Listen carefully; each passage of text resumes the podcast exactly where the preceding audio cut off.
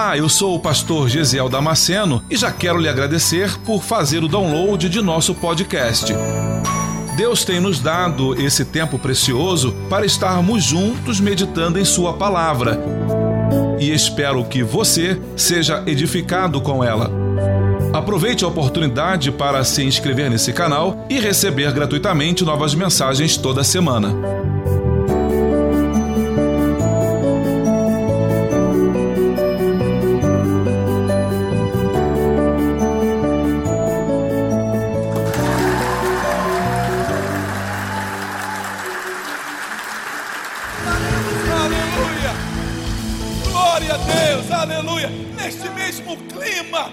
Nesta mesma atmosfera, neste mesmo mover, abra sua Bíblia em Gênesis no capítulo 8, versículo 15.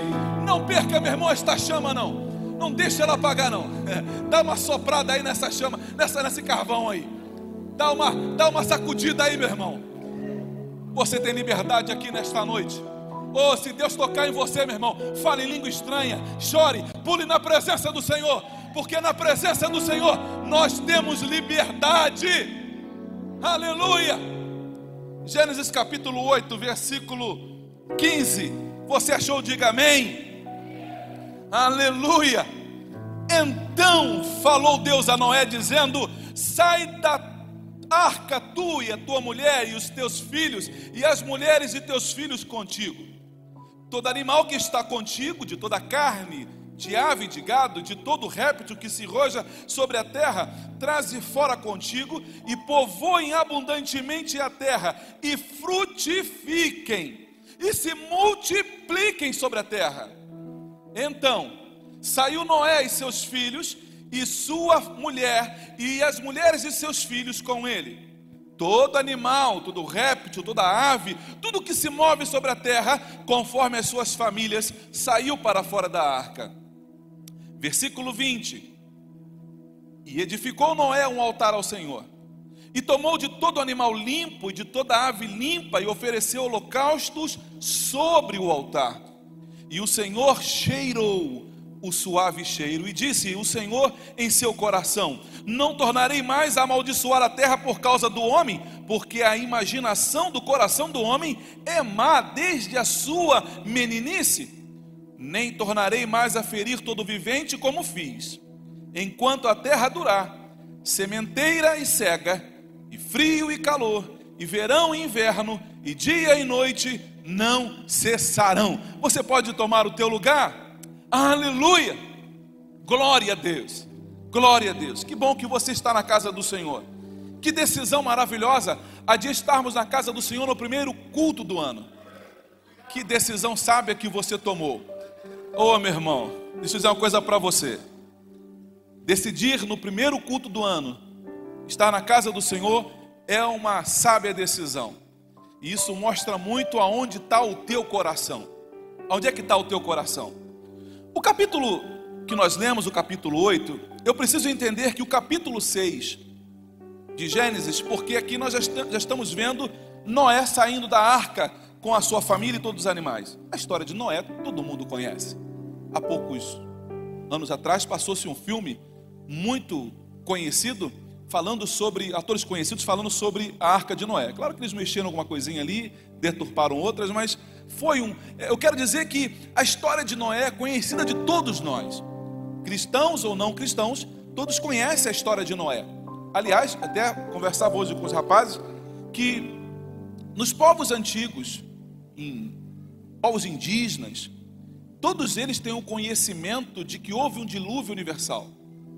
Em toda cultura fala-se sobre isso, que houve um dilúvio universal. Mas o capítulo 6 ele vai nos mostrar a razão pela qual Deus resolveu destruir a humanidade com água, com a enchente.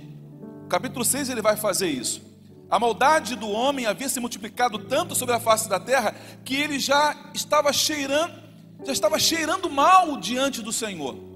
O pecado da humanidade, a, a violência e toda a sua maldade cometida pelo homem já estava chegando diante do Senhor como um cheiro ruim. E Deus olhou para aquilo, para aquela situação, e Ele colocou no coração dele destruir a raça humana por causa disso. Mas a Bíblia diz que Noé andava com Deus. Quando Deus olhou para a humanidade e viu na terra toda aquela violência, toda aquela corrupção, todo aquele pecado e cheirava mal diante do Senhor, ainda assim, Deus conseguiu ver Noé, porque Noé caminhava com o Senhor. Isso me deixa muito feliz, porque há esperança. há esperança. Sabe, irmãos, tem alguém caminhando com o Senhor. Sempre vai ter um remanescente que em detrimento de tudo que acontece ao seu redor, independente do que acontece ao seu redor, ele resolve e decide caminhar com Deus. Você hoje é uma prova cabal e contundente disso, porque você poderia, como outros fizeram escolhas, estar em qualquer outro lugar hoje à noite. Um domingo, o sol que fez hoje, você poderia estar em qualquer outro lugar, mas você decidiu estar na casa do Senhor para glorificar e exaltar o nome dEle. Isso mostra que aqui nesta noite nós também temos Noé aqui diante do Senhor. Então você também é um Noé, porque você decidiu caminhar com o Senhor. E o texto diz que por causa disso Deus olha para Noé com uma expectativa, com puxa, eu eu vou usar esse camarada para fazer a minha vontade, já que ele caminha comigo. Percebe, irmãos? Deus nunca vai chamar ninguém que está distante para caminhar junto com ele para trabalhar na obra. Para trabalhar na obra. Todas as vezes que você vai ver Deus chamando alguém, vou dar um exemplo para você. Gideão. Gideão não estava deitado na rede, curtindo praia. Gideão estava trabalhando, malhando trigo no lagar, e Deus o chamou para uma grande obra. Todas as vezes que você vê um grande homem sendo chamado, Moisés, Moisés está cuidando das ovelhas de Jetro, seu sogro. E de repente o Senhor aparece para ele numa chama, numa sarça pegando fogo e o chama para a sua obra. Isso mostra para mim e para você que Deus não chama preguiçosos. Todo mundo que Deus chama para trabalhar já está envolvido com alguma coisa. Você quer se envolver com alguma coisa? Se prepare, porque Deus vai te colocar em níveis de desafios cada vez maiores. Quando você aceita os desafios do Senhor, Deus te coloca em níveis cada vez mais altos desafios cada vez maiores, porque Deus quer que você tenha vitórias cada vez maiores. As nossas vitórias são consoantes às nossas lutas. Quantas lutas você tem? Ah, pastor, eu não queria ter luta nenhuma. Não vai ter vitória. Ah, pastor, eu prefiro assim. Será? Tu vai passar a vida inteira sem ter o que contar? Ah, irmãos, eu queria estar lá com Moisés para ver o mar, o mar vermelho se abrindo. Eu queria estar lá com, com Josué para ver as muralhas de Jericó caindo ao chão. Eu quero, eu quero participar de coisas grandes do Senhor. O meu coração está ardendo porque eu sei que Deus está fazendo coisas grandes na palhoça. E a minha alegria é eu poder estar fazendo parte disso. Mas o Senhor também convida você, porque você nesta noite também é um Noé na presença do Senhor. O texto diz, no capítulo no capítulo 7, o texto vai dizer para mim, a Bíblia vai dizer para mim, que o dilúvio começou no dia 17 de fevereiro do ano 600. Pega depois lá para ler a Bíblia que você vai ver isso. capítulo 7, versículo 11, o dilúvio, o dilúvio começa no dia 17 de fevereiro do ano 600. O capítulo 8, versículo 13 e 14 diz que eles saíram da arca no dia 27 de fevereiro de do ano 601. Ou seja, o povo ficou dentro da arca um ano e dez dias. É quase igual nós aqui também. O Covid começou o ano passado por volta de fevereiro, não foi? Foi fevereiro. E muita gente ficou reclusa dentro de casa. E hoje ainda estão em casa. Eu sei que tem muita gente que ainda está em casa, trancado em casa. E não há nenhuma crítica da minha parte em relação a isso. Mas o texto diz para mim que depois de um ano e dez dias, dentro daquela arca que representava a segurança daquele povo, pensa comigo, irmãos, quando Noé, o tempo que ele levou para construir a arca, ele era chacota de todo mundo, ficou doido, construindo uma arca, um barco, o que será esse negócio? Lembrem-se que até aquele momento não chovia sobre a terra. A Bíblia diz que subia um vapor da terra e toda a terra era regada através desse vapor. Não havia chuvas. E Noé está dizendo que vai cair água do céu e que vai inundar tudo. É doido. Esse cara é doido. Já está pegando muito sol na cabeça, já passou da idade. Tá, esse cara está tá lelé da cuca. Que chuva? O que, que é isso, chuva? Ninguém sabia o que significava aquilo. Mas Noé tinha uma palavra do Senhor. Então deixa eu dizer uma coisa para você nesta noite. Você tem uma palavra de Deus na tua vida? Você tem uma palavra de Deus para a tua vida? Não te importe com ninguém que fale o contrário.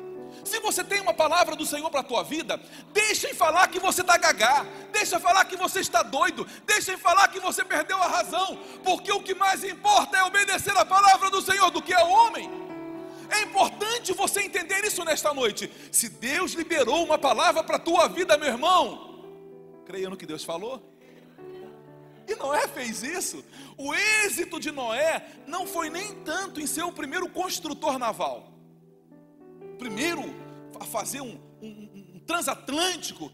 Esse mérito é de Noé? É, mas não é nem essa a questão.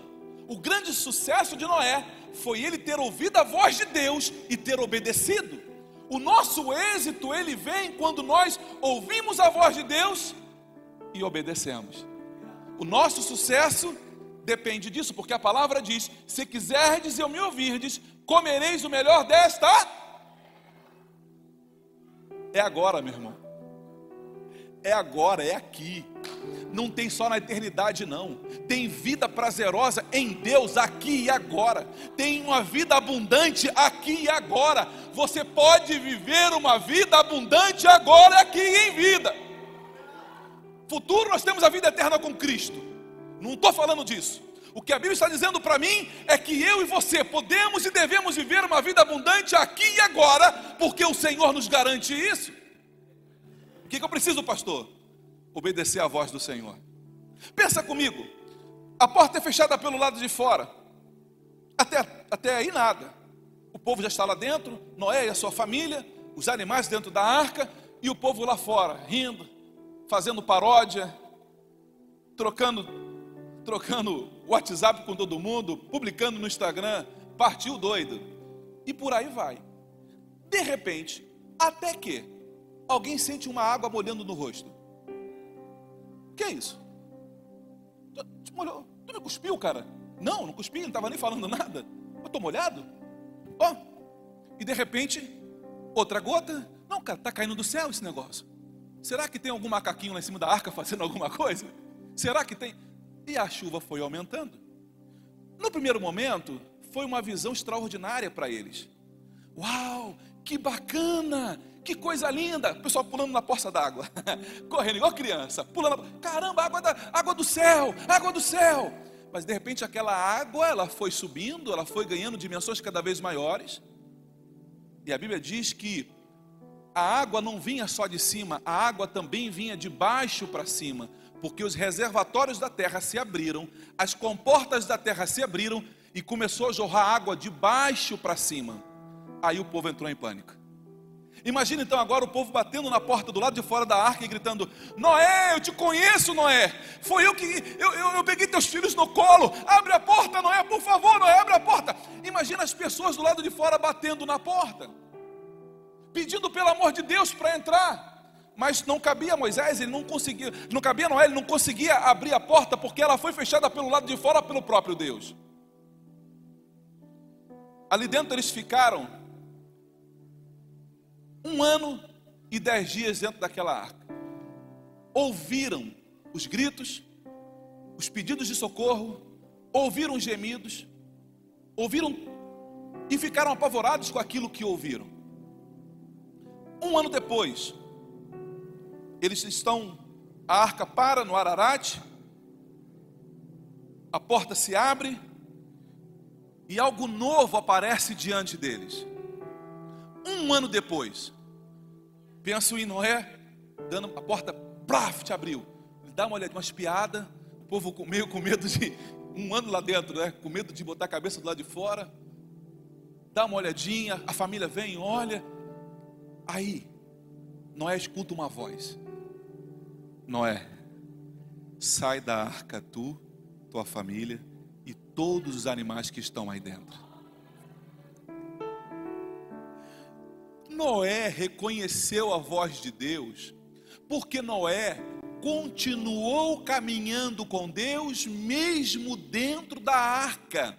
Noé, mesmo dentro da arca, não perdeu a intimidade com Deus. Se a minha esposa chamar, me chamar agora ali, eu de costas, de olho fechado, eu sei que é minha esposa porque eu conheço a voz da minha esposa. Nós temos intimidade, nós temos tempo de caminhada junto. Ainda que ela tente me enganar mudando o tom de voz dela, eu vou saber que é ela. A Bíblia conta que havia um jovenzinho, um rapazinho chamado Samuel, e ele começa a caminhar na presença do Senhor, mas não tem ainda intimidade com Deus. E de repente ele escuta: Samuel, ele levanta da cama, vai até Eli e fala: Ô oh, meu senhor, o senhor me chamou? E ele fala: Não, Samuel, não te chamei, não, volta a deitar, rapaz. E ele voltou para deitar, e quando estava lá se ajeitando no travesseiro, escutou de novo: Samuel. Ele levanta, vai lá de novo: Eli, tu me chamou, Eli? Não, Samuel, vai deitar que eu não te chamei. Por que, que Samuel foi três vezes diante do profeta perguntar se ele havia chamado? Porque Samuel ainda não tinha essa intimidade com Deus, ele não conseguia diferenciar uma voz da outra. Mas os anos se passaram, e Samuel tinha um ouvido bem doutrinado, e ele sabia então quem é que estava falando com ele. Um dos nossos grandes problemas é que falta, muitas das vezes, intimidade nossa com Deus para discernir quando Deus está falando comigo e quando é o homem. Precisamos pedir a Deus o discernimento, e isso a gente consegue com intimidade com Ele para saber quando Deus está falando comigo, quando o homem está falando comigo e quando Deus está falando comigo. Noé, ele podia ter falado muito bem. É, não, é minha cabeça, é minha consciência não, é a minha, é a minha razão que está falando. Não, Noé entendeu que era uma voz de Deus. Muita gente não consegue romper na vida porque não sai da arca, continua dentro da arca, mas porque não consegue discernir a voz do Senhor, não consegue ver o novo, não consegue viver o novo, porque quando a porta se abre, pisando lá fora, eles vão encontrar tudo novo diante deles. Mas se você não conseguir entender e discernir a voz do Senhor, vai continuar vivendo no passado e vivendo as coisas velhas. Mas a palavra de Deus para mim, para você nesta noite é: prepara os teus ouvidos, porque Deus tem coisas novas para anunciar para a sua igreja. Deus tem coisas novas para anunciar para a minha vida e para a tua vida, meu irmão. Eu tenho uma convicção muito grande no meu coração, mas tão clara, mas muito clara, de que esse ano Deus tem coisas extraordinárias para fazer na nossa vida. Olha, o povo ficou, a arca ficou navegando durante um ano e dez dias, como nós falamos. Quantos casais eu atendi estavam se separando porque estavam três meses dentro de casa e não aguentavam mais? Eles ficaram um ano e dez dias. O que, que Deus queria na verdade? O que, que esse Covid serviu para nós? Buscarmos melhorar o nosso relacionamento com quem está próximo. Você lembra da festa das cabanas? Esse, na verdade, eu enxergo esse evento que aconteceu como Deus ensinando a cada um de nós a buscarmos melhorar as nossas relações interpessoais. A festa das cabanas que acontecia uma vez por ano, ela eram sete dias, todo mundo vivendo em cabaninha. Eu, eu ia para Jerusalém, saía lá da minha cidade, lá do interior, vinha para Jerusalém, montava a minha barraquinha, e a lei, a ordem do Senhor é que essas barraquinhas tinham que ser de folhas, de galhos de árvore. Então eu fazia minha cabaninha, eu fazia uma cabaninha de acordo com o tamanho da minha família porque todo mundo da minha família tinha que ficar dentro daquela cabaninha, inclusive os meus empregados. Mas não é para ficar um dia só, não é para ficar só dois dias, e não é só parte do dia, ou de manhã, ou à tarde, ou à noite, é para ficar o tempo todo dentro da cabaninha. Quando vai para a liturgia do culto, sim, sai da cabaninha. Quando volta, é para dentro da cabaninha. Você já imaginou, irmãos? Você dentro de sete dias, todo mundo dormindo num cômodo só, sem janela, sem refrigeração, sem ventilação, cada um com seu hábito, cada um com seu costume. O que, que Deus estava ensinando? a nós aprendermos a caminharmos juntos com as nossas diferenças, aprendermos a estarmos juntos e entendermos a diferença um do outro. As nossas diferenças não podem nos separar, elas precisam nos unir. Foi para isso que Deus colocou, não foi para fazer um barquinho para cada um, podia ter feito, né? Só assim, ah, eu sei que vocês não se dão bem, eu vou fazer um barquinho para cada um. Vou fazer um barquinho para Noé, vou fazer um barquinho para a esposa de Noé, vou fazer um barquinho para cada animal. Não, foi um barco só para todo mundo, porque afinal de contas, lá no céu é um só. O céu é um só. Eu não vou ter espaço separado para um, para B ou para C, o fulano no, no segundo andar, não. Lá vamos morar na casa do Pai. Deus está nos preparando para quando nós mudarmos para lá, nós vivermos em harmonia. Porque senão não vai ser céu, né? Senão não vai ser céu. Olha que interessante. Voltando para o texto. Então, falou Deus a Noé dizendo, versículo 15 ao 19, Deus está conversando com Noé. Percebe que Deus não lembra Noé dos pecados que ele havia cometido? O texto, Deus quando vai conversar com Noé, Deus não fica apontando, ó, oh, não, Noé, ó, tu presta atenção, hein? já matei daquela vez, posso matar de novo. Não, não há, não há da parte de Deus o ficar apresentando para Noé e nem para quem saiu da arca os pecados que haviam sido cometidos. Por quê, irmãos? Porque o que passou, passou. Eu não consigo mudar o passado. As ofensas que eu sofri, as humilhações que eu sofri, já estão no passado, eu não consigo mudá-las. Esqueça, abandone esse negócio, pelo amor de Deus. A conversa de Deus com Noé não é no sentido de tratar das coisas passadas. Deus está tratando com Noé das coisas que virão.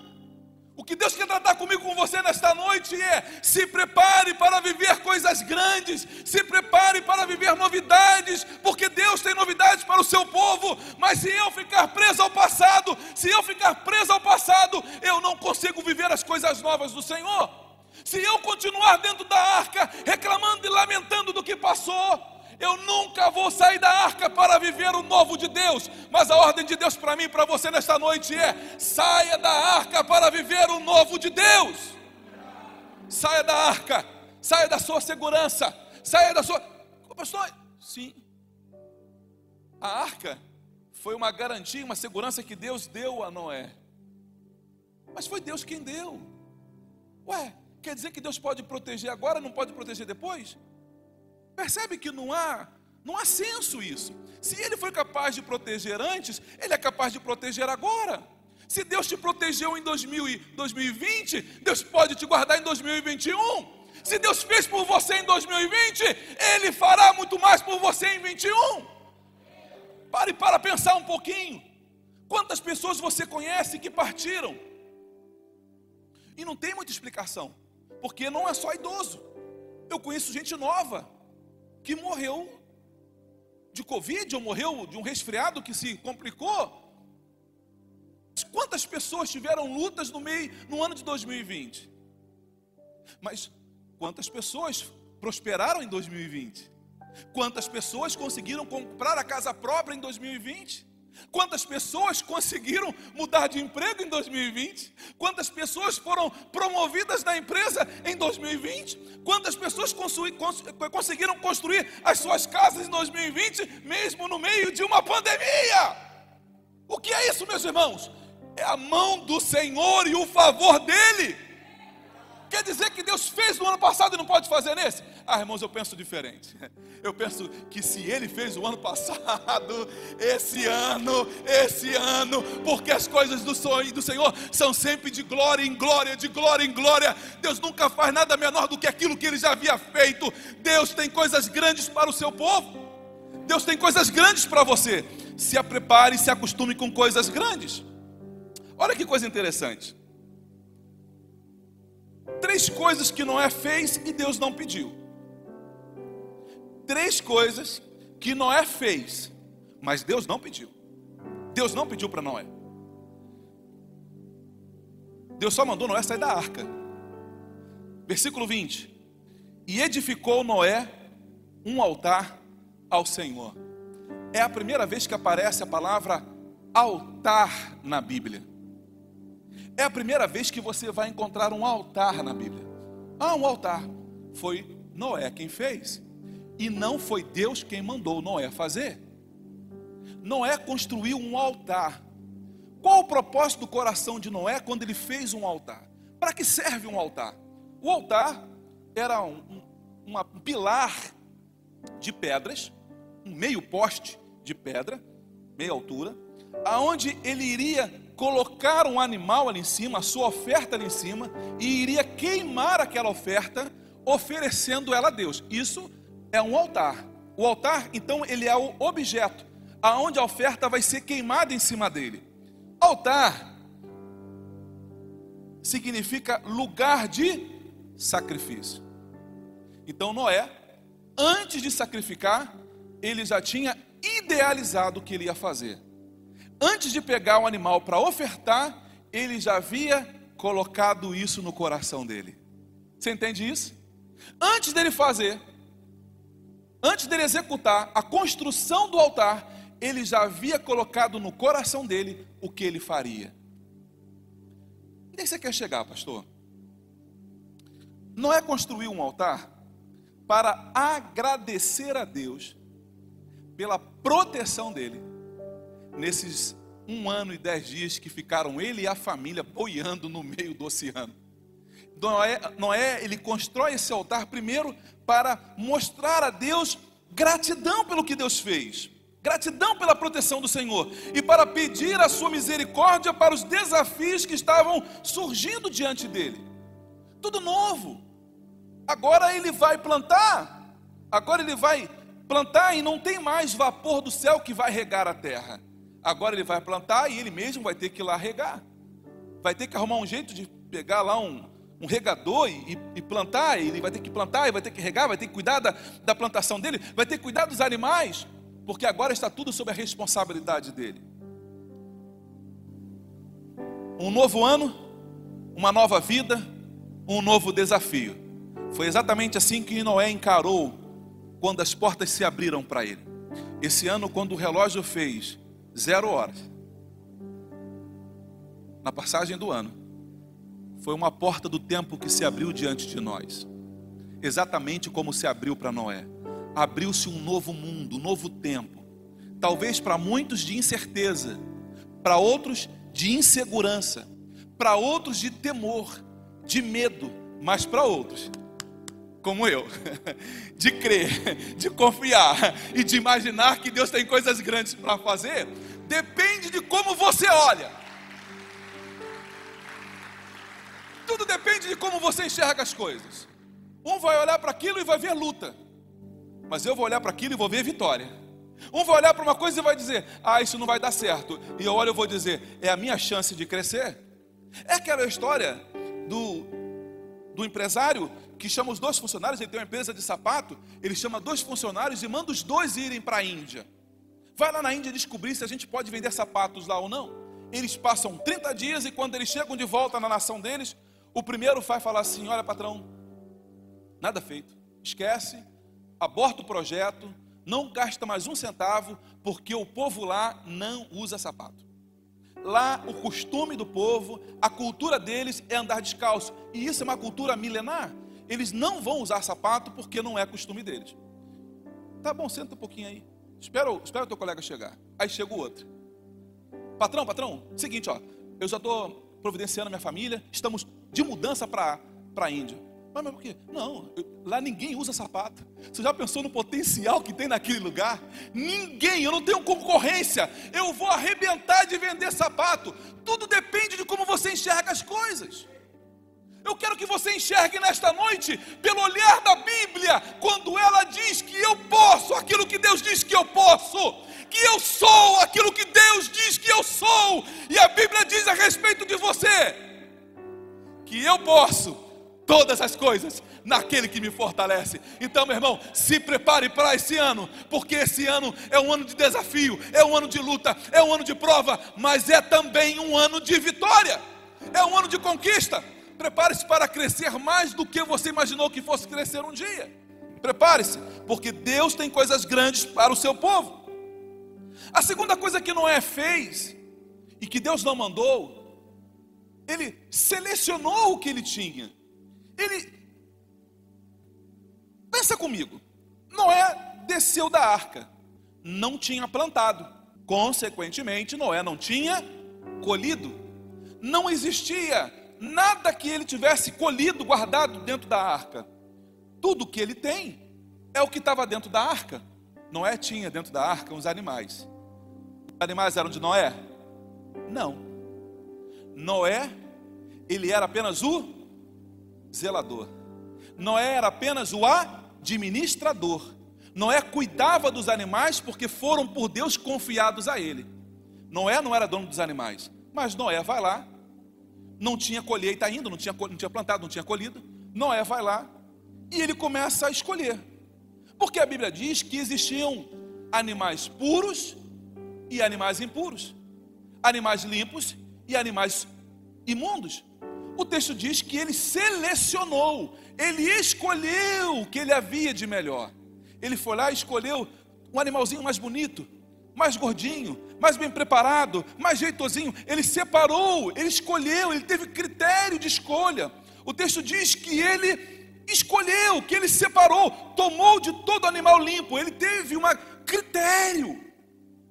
Sabe o que, que ele fez? Ele, ele não fez, tá, tá bom, eu vou dar alguma coisa aqui. Ele e. Não, ele parou e ele pensou no que ele ia fazer. O animal não era dele. O animal era de quem? O que, você precisa entender desse texto? O que, que você precisa entender desse texto? que o que você tem não é teu, é de Deus. O que você tem não é teu, você é apenas um mordomo do Senhor. Você apenas administra aquilo que Deus te entregou. Você precisa ter na tua mente a parábola dos talentos. A um ele entregou um, a outro dois, a outro três, a outro cinco, e aquele que recebeu três, ele granjeou mais dois e mais três, e ele prosperou, e ele cresceu, e depois ele devolveu ao Senhor dele. E aquele que ficou com medo e pegou e escondeu, ele foi censurado por causa daquilo. Mas o texto diz que eles eram que mordomos. Nós somos mordomos do Senhor aqui na terra. Nada do que tenho aqui, irmãos. Ah, isso aqui é meu. Ah, é? E quando tomou isso vai para onde? Não vai ficar aí. Então não é teu. Porque se fosse teu, tu levava contigo. Ah, mas eu vou fazer um caixão bem grandão e vou colocar tudo ali dentro. É igual os faróis faziam, né? Depois o pessoal foi lá e saqueou tudo que eles fizeram. Depois foram lá e saquearam. Dessa vida nada se. Porque não é meu. Mas olha o que, que Noé faz. Noé vai lá e fala assim: Senhor, eu sou administrador. Mas é teu mesmo. Mas eu queria te dar alguma coisa, como tudo é teu, não é meu, deixa eu te dar uma coisa daquilo que é tua. E ele foi lá e pegou o que ele havia de melhor e ele entregou ao Senhor. Olha as ações de Noé. Eu quero te chamar a atenção porque isso é um princípio. E eu quero que, se você puder, esse culto está sendo gravado. Escuta essas mensagens umas dez vezes. Mas aprenda este princípio, porque isso vai mudar a tua vida. Isso vai mudar a tua forma de enxergar as coisas e vai mudar então a forma como você vai viver a partir de agora. Noé pega algo que é do Senhor, e o texto diz o quê? Que ele ofertou ao Senhor o holocausto. Ele pega aquela oferta, coloca sobre o altar que ele mesmo criou, e ele coloca ali em cima. Teve um custo para Noé fazer isso. Noé teve que pegar aquelas pedras, escolher pedras de tamanho regulares, encaixá-las no lugar, fazer um altar de mais ou menos um metro e meio, um metro e sessenta. Ele teve que ter todo esse trabalho para colocar um, um animal ali em cima, ou uma vaca, um bezerro, ou um animal qualquer. Então não podia ser uma coisinha pequena. Houve um sacrifício da parte de Noé. Sabe, irmãos, eu preciso. Eu sei que você gosta do salmista Davi, até porque a Bíblia diz que ele era um homem segundo o coração de Deus. Há algumas coisas em Davi que me encantam muito. Por exemplo, quando Davi havia pecado e Deus estava destruindo o povo, ele soube que tinha que oferecer um sacrifício para que Deus perdoasse o povo, para que perdoasse o pecado dele. Aí Araúna foi e falou assim: Não, Davi, se você quer ofertar um sacrifício, eu te dou o boi, eu te dou a lenha, Eu te dou os funcionários para ajudar a pegar o animal no, no pasto. Eu, deixa comigo, Davi. Ô rei Davi, você não precisa gastar nada. Você não precisa fazer sacrifício nenhum. O que, que Davi falou? Eu não oferecerei ao Senhor aquilo que não me tenha nenhum custo. O que eu vou fazer para o Senhor tem que doer em mim. É o mesmo princípio que Abraão. Por quê? Abraão não era o dono de Isaac, ele era o pai. O que a Bíblia fala sobre os filhos? A Bíblia diz que os filhos são heranças do Senhor. Então os nossos filhos são de quem? São do Senhor. Abraão vai lá, Deus fala assim: Abraão, me dá o teu filho. O que, que Abraão fez? Ó oh, Senhor, eu sou apenas o mordomo, eu apenas cuido dele. Esse filho aqui é teu, eu vou te entregar. E porque Abraão foi entregar a Deus o filho que era dele, Deus abençoou Abraão de forma extraordinária. Por quê? Porque Abraão sabia que nada do que ele tinha era dele, mas era do Senhor. Você entendeu isso nesta noite? Que o que você tem é do Senhor? Que você é apenas um mordomo? Então, meu irmão, você precisa entender duas coisas. Você pode trabalhar o que Deus te deu e crescer e enriquecer. Você deve fazer isso correr e aumentar o seu e aumentar o patrimônio. Para que se um dia você for cobrado do Senhor, você fala: "Não, Deus, quando tu me entregou, eu só tinha tanto, agora eu tenho dez vezes mais". Mas isso não pode roubar o teu coração. O teu coração não pode estar preso a estas coisas. Abraão fez, Noé fez isso. Qual foi a resposta de Deus para Noé? E foi isso que mexeu comigo e me motivou muito a pregar esta noite. O que que Deus, o que que Noé fez? Você já ouviu. Mas qual foi a resposta de Deus para essa ação de Noé? A resposta de Deus para Noé está no versículo 21 e no versículo 22 do capítulo 8. Olha aqui comigo. E o Senhor cheirou. Deus não pediu sacrifício nenhum para Noé. Mas porque Noé fez voluntariamente, o texto diz que Deus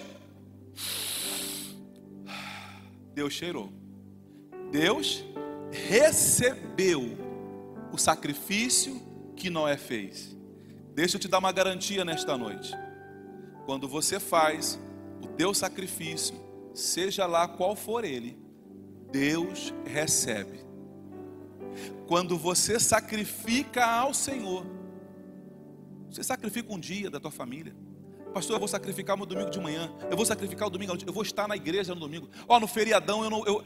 Quando você sacrifica para o Senhor, não é para o pastor. Quando você sacrifica para o Senhor, o texto diz para mim que Deus recebe. Então você pode sacrificar ao Senhor sem medo. Não é desperdício de tempo e não é desperdício de dinheiro. Quando você sacrifica ao Senhor, Deus recebe. Agora, como é que Deus recebe? O texto diz que Deus recebe como um suave cheiro. Deus faz isso. E ele gosta do que ele aspira, do que ele inspira. Ele gosta. É um cheiro suave, é o que o cronista vai dizer. Existe a forma certa de se fazer a coisa certa. Existe a forma certa de se fazer a coisa certa. E existe a forma errada de se fazer a coisa certa. O exemplo: eu passo na rua, vejo um buquê de rosas, pego o buquê e eu falo, meu amor, eu passei na rua, senti o teu perfume, quando eu olhei não era você, era esse buquê. E aí lembrando de você eu te trouxe, toma, te amo. Essa é a forma certa. Qual é a forma errada de fazer a coisa certa? Eu passo, pego o buquê, e eu falo, ó, oh, lembrei de você, tá, toma aí, segura aí, pega aí, pega aí e eu jogar em cima da mesa, jogar em cima da cama. Eu fiz a coisa certa de forma errada. Você pode estar sacrificando ao Senhor de forma errada. Como é que está o teu coração? O teu sacrifício não pode ser por constrangimento, não pode ser por necessidade, tem que ser com o coração grato, com o coração, com o coração é isso que Deus se agrada. O texto diz que Deus recebeu como um cheiro suave.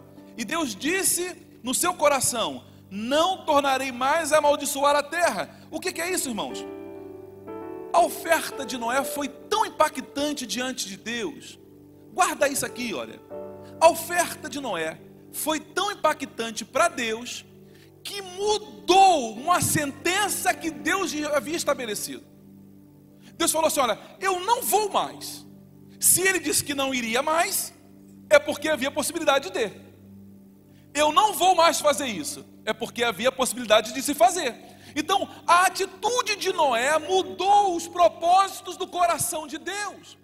As tuas atitudes podem mudar o propósito de Deus a teu respeito e a respeito das pessoas que você ama.